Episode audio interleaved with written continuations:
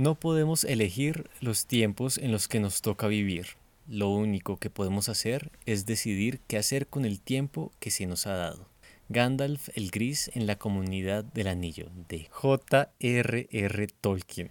Somos Valeria Romero y Daniel Arango en Alterciclo Podcast. Punto de encuentro para círculos creativos.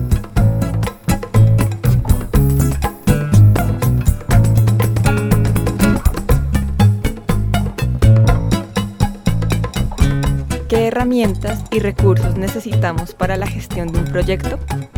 ¿Cuál es la mejor manera de usar estas ayudas para el beneficio de nuestras iniciativas culturales? Iniciar y gestionar un proyecto requiere conocer las condiciones con las que se trabaja. Comprender las formas en las que operan los recursos respalda nuestras acciones.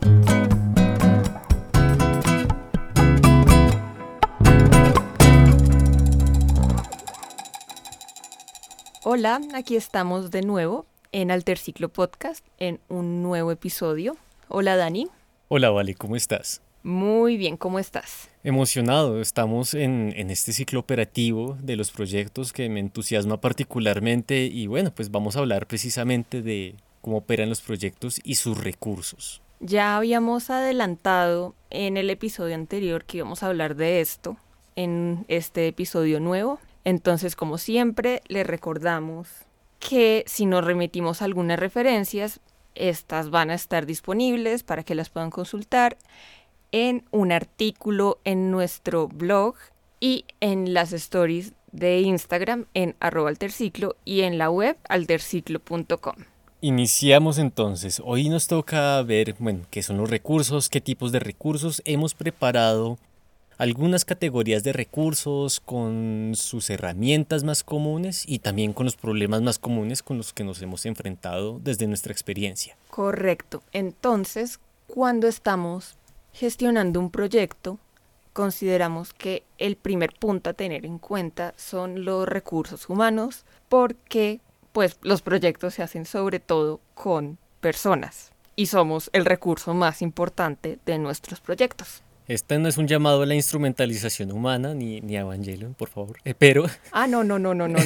es importante tener en cuenta que pues estamos tratando con personas y bueno, finalmente eh, pues podemos decir que todas las personas involucradas o interesadas o afectadas por un proyecto, vamos a darle un nombre bien empresarial, son los stakeholders. Y bueno, estas, diferentes, estas personas tienen diferentes niveles tanto de poder como de acción como de decisión. Hay personas que están muy interesadas pero que tienen cero decisión y tienen mucho poder, por ejemplo, o personas que tienen poquísimo poder y mucha decisión. Son diferentes niveles, es como un plano cartesiano y bueno, acá entran los agentes y los actores. La diferencia entre ambos es que el agente es el participante activo, entonces es el artista, el gestor, el administrador, etc. El actor es esa persona que no tiene un rol activo dentro de la producción, pero sí puede estar muy interesada, con, muy interesada por el proyecto o por el producto. Entonces tenemos que los actores son algunos tipos de público, algunos tipos de clientes. Sí, no es que los actores, nuestros queridos colegas actores, eh, sean pasivos, sino que eh, la palabra como tal, actor y agente, pues realmente son, una, eh, son diferentes conjugaciones de la misma palabra que es hacer, eh, solo que los agentes son, eh, está conjugado en activo y actores en pasivo. Eh, no me echen la culpa a mí, échense la, la culpa al latín. Y para hablar de los problemas que pueden surgir con los recursos humanos en un proyecto, pues a ver, tú lo dijiste ahorita, estamos tratando con personas, no podemos no podemos predecir el comportamiento de las personas. Entonces, desde nuestra parte, desde nuestro propio actuar, si la recomendación va muy hacia cuidar nuestra comunicación, cómo nos relacionamos con los demás, cómo nos comunicamos, cómo nos relacionamos con el público y cómo nos conocemos también a nosotros mismos para saber si para saber cómo nos desenvolvemos en un equipo o si nos va mejor trabajando solos o tener como ese tipo de conocimiento. Pero sí es sí es importante recalcar que estamos tratando con personas que no, cuyo comportamiento no podemos no podemos predecir al 100%. Entonces, incluso con las mejores capacidades de comunicación, de liderazgo y de todo eso, no podemos descartar que eventualmente haya alguna situación en la convivencia que tengamos que solucionar. Aunque yo creo que acá sí vale la pena recordar eh, uno, una de las palabras estrella de esta época, eh, que es la empatía. Sí. Y tratarnos con empatía, ser muy conscientes de lo que siente el otro y tal vez también apelar a em, la asertividad, saber cuándo decir no.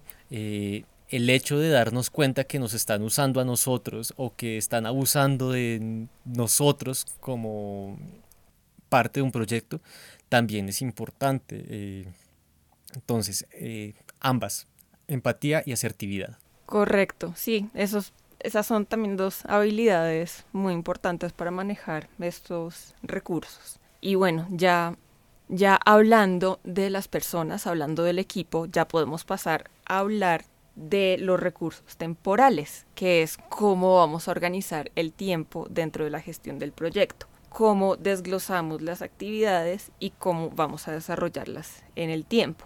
Tal cual. En el episodio pasado hablábamos de, los objetivos. Los objetivos se transforman en metas, en actividades, en tareas, en acciones. Podemos ir yendo cada vez a una acción más pequeña. De hecho, en el episodio Organizar el tiempo y la energía, incluso hablamos de una tarea tan pequeña que se puede hacer en dos minutos. La idea es precisamente esta. Tratar de que toda acción grande eh, esté descompuesta para que pueda ser eh, asida. no, no de hacer, sino de asir. Correcto. Sí, es básicamente reducir todas esas grandes acciones a como a su más mínima expresión para que podamos organizarlas luego en un cronograma, en un calendario. Entonces, por favor, si quieren saber más como de este tipo de métodos para organizar los cronogramas, para organizar el tiempo, pueden escuchar nuestro episodio Organizar el tiempo y la energía que hicimos para la temporada pasada. Entonces ahí, ahí vamos a hablar de, de Bullet Journal, de Getting Things Done, de muchos métodos muy útiles para organizar el tiempo para los proyectos culturales. Sí, ah, tal vez lo que no hablamos en ese episodio, o tal vez sí, no recuerdo, tengo mala memoria, es eh, pues los problemas que surgen al organizar precisamente o al administrar estos recursos temporales. Eh, tal vez el primero que se me viene a la cabeza es eh, el sesgo que tenemos como personas de no poder estimar la duración adecuada para desarrollar una actividad. Esto pues se va como subsanando a medida que adquirimos experiencia. Pero si en un proyecto nos enfrentamos y somos primerizos, no sé, con el manejo de, no sé, el, manejo logístico de los recursos materiales para una comunidad apartada del país con la que queremos hacer una actividad plástica, pues si no sabemos, tratemos de preguntar. De todas maneras, eh, va a ser difícil lograr hacer esta estimación si es, un, si es una actividad en la que somos completamente nuevos. Pero bueno, ahí poco a poco uno va aprendiendo sobre la marcha. Lo mismo pasa con establecer las prioridades. Hay tareas que son más importantes que otras, hay, hay cosas que tenemos que hacer que tienen un tiempo muy específico para que podamos hacerlas, y hay otras que pueden, que pueden tomar más tiempo, entonces también este saber e ir aprendiendo cuál es la duración de las actividades que vamos a hacer Sí, a medida que vayamos aprendiendo a saber con más exactitud cuánto tiempo duraremos haciendo estas actividades, podemos tener una mayor capacidad de establecer las prioridades. Y bueno, y también los problemas que surgen con este tipo de recurso es sencillamente, diciéndolo de alguna forma, alguna carencia o falla en los puntos que ya mencionamos. Por ejemplo, no cumplimos el cronograma eh, o nos demoramos más de la cuenta haciendo X tarea. O no tenemos cronograma. Nos demoramos tres meses más haciendo el informe. Mm. Yo me acuerdo mucho de una experiencia que tuve, uno de los primeros proyectos que estuve, en los que estuve involucrado. Nos demoramos, voy a exagerar mucho, eh, pero no tanto, pero algo así más o menos. Es que fue exagerado el, el manejo del tiempo que tuvimos ahí.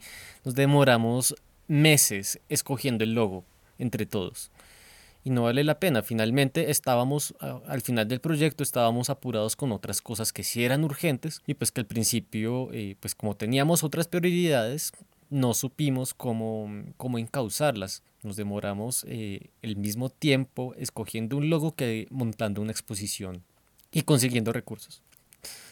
Y entonces, bueno, ahí está un buen ejemplo y una buena una buena lección, sí. sí. Un buen ejemplo de qué no hacer. y un aprendizaje para el futuro. Ya hablamos de las personas, hablamos del tiempo, eh, nos ponemos interdimensionales y hablamos del espacio y su manejo logístico. Básicamente los recursos espaciales, pues bueno, es la ubicación y es el dónde, dónde se desarrollan las actividades. Eh, puede ser, no sé, la oficina, el escenario, el museo, la galería, la casa propia, el taller, el estudio, el avión que acaba de pasar. Pero bueno, no solamente es este dónde, sino también el cómo se va a gestionar a través de rentas, permisos, alquileres, conciliaciones, intercambios, etc. Y para gestionar estos recursos es fundamental conocerlos y saber cómo funcionan si vamos a usar algún espacio que tengamos que alquilar, es muy importante saber cuál es este procedimiento, cómo se alquila, cómo se hace el pago, cómo se hace para, para acceder a este espacio. Hay proyectos, sobre todo proyectos escénicos, que necesitan otro tipo de manejo en los recursos espaciales y esto tiene que ver mucho con cómo va a estar dispuesto todo en escena. Y ya hablamos aquí de recursos como planos de montaje, desarrollo arquitectónico del escenario, stage plot, que es literalmente donde va a estar ubicado cada elemento del montaje, el rider técnico, es decir, los equipos que necesitamos para hacer la presentación y también dependiendo del escenario saber cómo debemos manejar una emergencia. Esto es muy importante, de hecho, eh, bueno, pues en, los eventos de asistencia masiva que hacíamos antes de la pandemia. Y yo creo que en este momento, sobre todo, que hay que conservar una distancia física, es muy importante prestarle atención a dónde va a ir el, dónde va a ir el público ubicado. Y bueno, sin embargo, también, pues, aparte de estos problemas del público que han surgido a raíz de la pandemia, pues también pueden surgir otros, otros problemas espaciales de, de, esta índole. Yo creo que dentro de Latinoamérica, en el campo de la gestión cultural, uno de los mayores problemas es la disponibilidad o incluso la carencia eh, de los espacios para el desarrollo de los proyectos. De igual forma, mantener estos espacios es caro. Muchas veces el espacio incluye gotera, aunque no incluya el techo, eh, tiene las conexiones eléctricas dañadas, el mobiliario, bueno, en fin. La iluminación a veces también es, es problemática. Y otra cosa que hay que tener muy en cuenta en cuanto al manejo de recursos espaciales y logísticos es el transporte. ¿Cómo se va a hacer, em, cómo se van a intercalar las actividades? Dentro de, la ciudad, cómo, cómo se va a llegar a tal punto, incluso, no sé, si hay un invitado y hay que pagar el hotel, no sé, etcétera, incluso la seguridad está queda incluida, hay que tenerla en cuenta. Sí, en Bogotá, sobre todo en Bogotá, ese tema del transporte siempre hay que tenerlo en cuenta. Ese, este factor, sobre todo en esta ciudad, es bien impredecible. Yo creo que la región que, en la que vivimos, eh, Latinoamérica en general, tiene los, los trancones, los embotellamientos más absurdos del mundo. Y por absurdo no solamente me refiero a su monumentalidad, sino a, a las razones que lo generan. Sí, es una cosa que a veces llega como al absurdo, pero hay que tener en cuenta siempre. Y avanzando en los recursos que necesitamos, ahora sí vamos a hablar de los recursos económicos, el dinero, la plata. Yo creo que el dinero em, ha sido uno de los temas favoritos en merengue y vallenato. Vale la pena mencionarlo solo por tener referencias también en nuestro Instagram. Eh, sí, ya mucha gente ya mucha gente debería estar escuchando cierta canción en su cabeza en este momento. Esperemos que así sea. Y bueno, pero no solamente es el, flujo de dinero, el efectivo, los billetes, las monedas, en lo que nos referimos en este, en este tipo de recursos, sino también eh, ciertos recursos en especie. En este sentido, pues bueno, como ya se ha venido sospechando eh, en todo el podcast. El conocimiento es poder monetario eh, y bueno, para manejar precisamente estos recursos de dinero y de recursos en especie, pues necesitamos hacer un presupuesto, que puede ser una hoja de cálculo, puede ser sumamente sencilla, eh, pero bueno, dependiendo del tipo de proyecto, pues va escalando en complejidad. Aquí tenemos que conocer muy bien, tal vez basándonos en el cronograma, saber qué necesitamos y cuánto dinero necesitamos, porque pueden existir muchas categorías, digamos así, varias categorías de gastos. gastos, los ingresos, los egresos, los pagos. Es importante recordar que uno mismo es sujeto de pagos. Eh, es importante que nos paguemos a nosotros mismos, tener en cuenta los impuestos, los salarios, que ojalá sean lo más dignos posibles, los gastos inesperados, la caja menor, gastos administrativos, intercambio de recursos no comerciales, eh, la tasa del trabajo, los pagos de obligaciones de salud, pensión, etc. Y ojalá que no hayan multas y abogados. O sea, hay que, por favor, seamos supremamente ordenadas con, con este con este tipo de recursos. Y en ese orden de ideas, no es solo hacer el presupuesto, es cumplirlo. Es también conocer cómo funcionan los temas de impuestos, saber cómo funciona en lo que vamos a invertir o lo que vamos a recibir, saber cómo funciona en términos legislativos. Y para todo esto es muy importante que el presupuesto que hagamos sea un presupuesto realista, Exacto, no podemos estar desconectados del contexto que tenemos, por favor, eh, pues es Latinoamérica, no, no, no, vivimos en el paraíso a pesar de que físicamente pueda o no parecerlo. Em, sin embargo, tiene que estar muy atado a nuestro contexto, tiene que tener muy en cuenta las necesidades de los stakeholders. Y bueno, eh, acá hay que hacer como una mención muy especial a los problemas que tenemos nosotros como gestores para saber cómo se manejan las platas, pero también las dificultades que incluso tienen los profesionales de la contabilidad al momento de manejar dineros de la cultura. Sabemos que es un sector complicado, tanto para nosotros como agentes culturales como para los contadores eh, manejando cultura.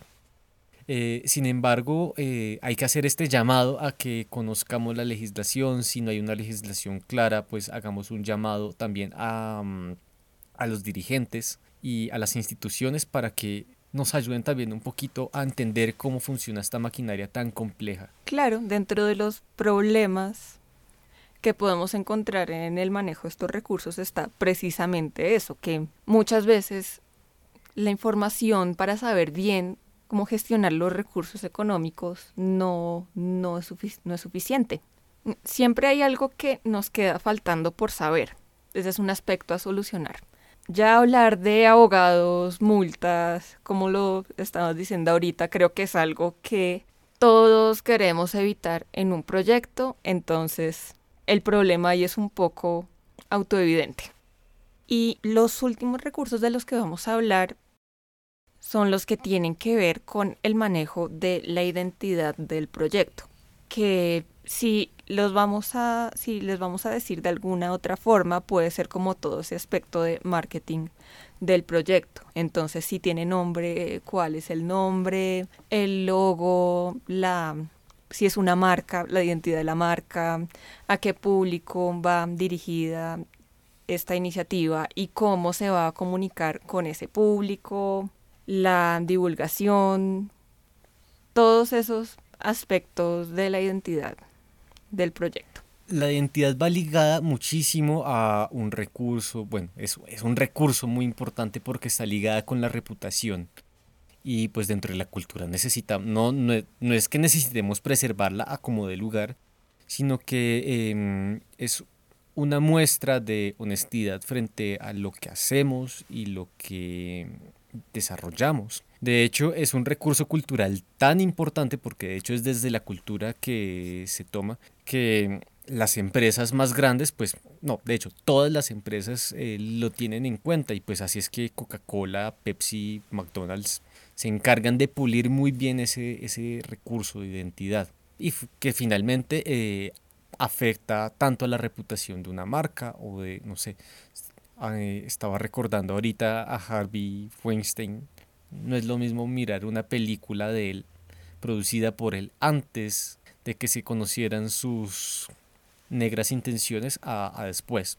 Y de pronto, como por la relación que tiene el manejo de estos recursos con campos como el marketing, a veces mucha gente subestima este tipo de recursos que o de pronto no son tan prioritarios, pero sí es importante ponerles cuidado porque los problemas a los que podemos llegar con un mal manejo de estos recursos son bastante graves. Por ejemplo, los problemas con derechos de autor y también, también está la desconexión con el público. No saber comunicarnos con nuestro público y no poder llegar a él. Entonces, de pronto en número de espectadores, eh, ventas, seguidores, lo que sea que queramos medir, de pronto no nos va tan bien por un mal manejo de este tipo de recursos. Hay que tratar de ser muy honestos en este sentido. Eh, sabemos que hay pues, la cantidad de artistas que han sido canceladas por algún hecho desafortunado con, con este recurso eh, pero bueno, e, es un recurso muy delicado, hay que prestarle muchísima atención, eh, hay que tratar de ser lo más claros en los mensajes posibles para que podamos seguir construyendo proyectos y comunidades. Y para ya, para ya reunir un poco todo lo que acabamos de decir en unas conclusiones sencillas, voy a empezar diciendo nuevamente que es muy importante saber qué es lo que tenemos saber con qué contamos, para así saber qué es lo que necesitamos, para más o menos trazar el camino a seguir. También es muy importante eh, tratar de ver el futuro. Es imposible saber cómo es el futuro. Sin embargo, hay certezas que se pueden ir construyendo poco a poco dentro de un proyecto. Y el hecho de conocer los recursos que se tiene y cómo se van a manejar nos va a permitir también eh, no adivinar el futuro, sino construirlo. Eh, por lo tanto, pues sí es muy importante eh, tener una evaluación constante de los recursos, saber contarlos, eh, ver cómo pueden aprovecharse de mejor forma y manejar los imprevistos. Y también, bueno, ya dijimos esto varias veces en el episodio, pero me parece importante ponerlo como una conclusión. El conocimiento es poder y es el recurso más importante de todos. Y también hacer un llamado como a la, a la paciencia, tal vez. No nos vamos a volver expertos en el manejo de los recursos de la noche a la mañana. Necesitamos la experiencia, necesitamos pasar por estos procesos, necesitamos vivirlos, necesitamos aprender, necesitamos aprender de cualquier error que hayamos cometido, entonces sí, es un llamado a no desanimarse a pesar de estas situaciones. Todos estamos aprendiendo, este conocimiento se construye con el tiempo y se puede lograr. Exactamente. Yo en un artículo de Alterciclo, y bueno, en mi tesis, hablé de la construcción de la experiencia precisamente como eh, una trinidad. Y bueno, la experiencia que necesitamos para este conocimiento, para poder manejar los recursos, está constituida por, bueno, por estas memorias eh, que vamos eh, teniendo poco a poco, por los cambios, como los vamos detectando y por cierto método que podamos adquirir para, mm, para cimentar esta experiencia. Entonces ahí es también muy importante que eh, pues todos estos métodos de los recursos los tengamos anotados en, algún, en alguna parte para después poder revisar los proyectos completos y poder trazar una ruta de aciertos o infortunios que hayamos tenido para poderlos aplicar más adelante. Sí, en ese orden de ideas, además de el conocimiento es poder, también podríamos decir un poco la experiencia es poder. La experiencia y la experiencia registrada y poder compartir esa experiencia a través de escritos Eh, mejor dicho, las cartas de Yu-Gi-Oh no son tan poderosas como, como es. Literal. Y para finalizar, a ti que nos has escuchado, ¿sobre cuál de estos recursos quieres tener más información? Te agradecemos es haber compartido con nosotros este rato increíble de charla. Volvemos a encontrarnos en dos semanas. Este episodio está disponible en Spotify, Anchor, Google Podcast, Apple Podcast, Breaker, Pocket Cast, Radio Public, enlace RSS, etcétera, en la plataforma que prefieran. Si te gusta esta iniciativa, por favor, comparte y recomiéndanos con tus amigos, nos ayudaría un montón. Puedes encontrarnos en Instagram, Facebook y Twitter como arroba alterciclo y leer nuestro blog alterciclo.com. No dudes en escribirnos. Y en nuestro próximo encuentro, resistir obstáculos. Esto es Alterciclo Podcast, punto de encuentro para círculos creativos.